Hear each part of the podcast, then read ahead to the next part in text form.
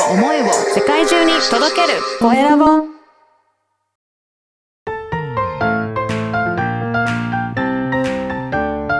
聞く力能力技術魅力があるのに伝わらない社長へ。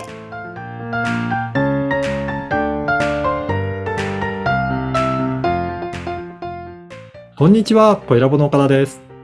こんにちはアシスタントのあまるです。本日もよろしくお願いします。お願いします。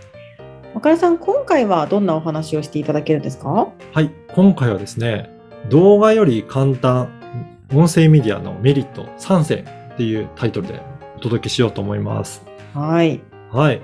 あのー動画配信されてる方、結構多いですよね、最近。YouTuber みたいな方ですね。うん YouTuber みたいなね。うんはい、多いと思うんですが、あの、ねなかなか、でも動画を撮って、編集して配信するのって、手間かかるし、なんか大変だなって思われてる方も結構いらっしゃると思うんですよ。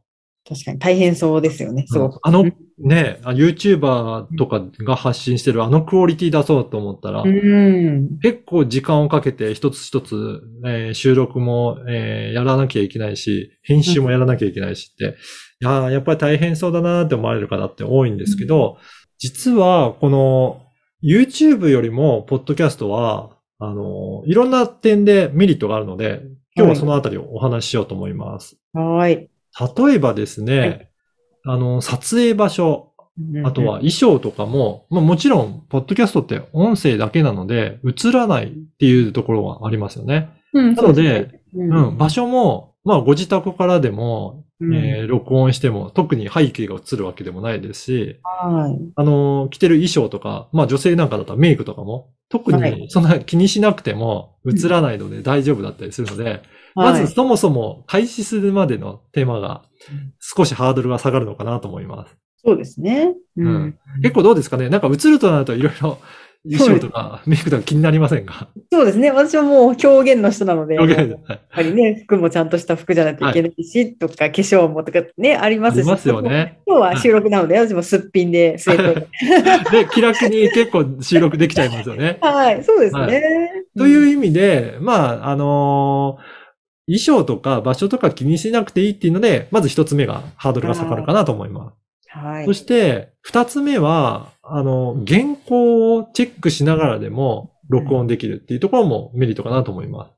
そうですね。ん暗記してですもんね。そうなんですね。今も私は、まあ大体こんなこと話したいなっていうのをメモは持ってるんですけど、まあ視線をそちらを見ながらでも、えー、録音しても、音声だけだと別に視線がどこ向いているのかってわからないので、うんそんなに気にすることないんですが、やっぱりこれ動画だといろいろキョロキョロしてたりとか、下向いて話してると、やっぱり印象良くないので、そのあたりは気をつけなきゃいけなくなるから、まあそういった意味でも、そのあたりも、あの、ハードルは下がるかなと思います。うんあと、もう一つは、えー完全聴取率が高いっていう傾向があります。これどういう意味かと言いますと、うんえー最後までどれぐらいの人が、えー聞いてるかっていうところなんですねあ。あ、なるほど。はい。YouTube って結構ちょこちょこちょこちょこ変える方って多いみたいで。なんか一瞬見て面白そうだなと思ったら、まあ続けてききあの見ますけど、そうじゃなかったらすぐ次、次って言っちゃうから、意外と最後まで見てもらえることがなかなか難しかったりするみたいですね。うんはい。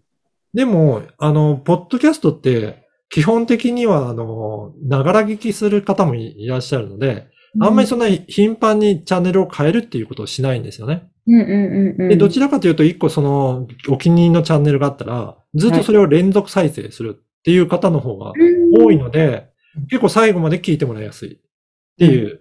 なので、あのーまあ、その番組さえ気に入ってもらえれば、もう毎回毎回聞いてもらえるっていう、そういったメリットがあるので、はい。そういったことにおいても、まあ、動画よりもメリットはあるかなというふうに思います。はい。そうですね。はい。うんぜひ皆さんもそういったメリットを活かして、音声配信をやっていただければなと思います。はい。ありがとうございます。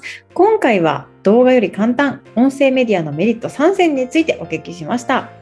LINE 公式でもビジネスに関することや、ポッドキャスト活用方法なども掲載しています。質問も大歓迎です。よかったらチェックしてみてください。それでは次回もお楽しみに。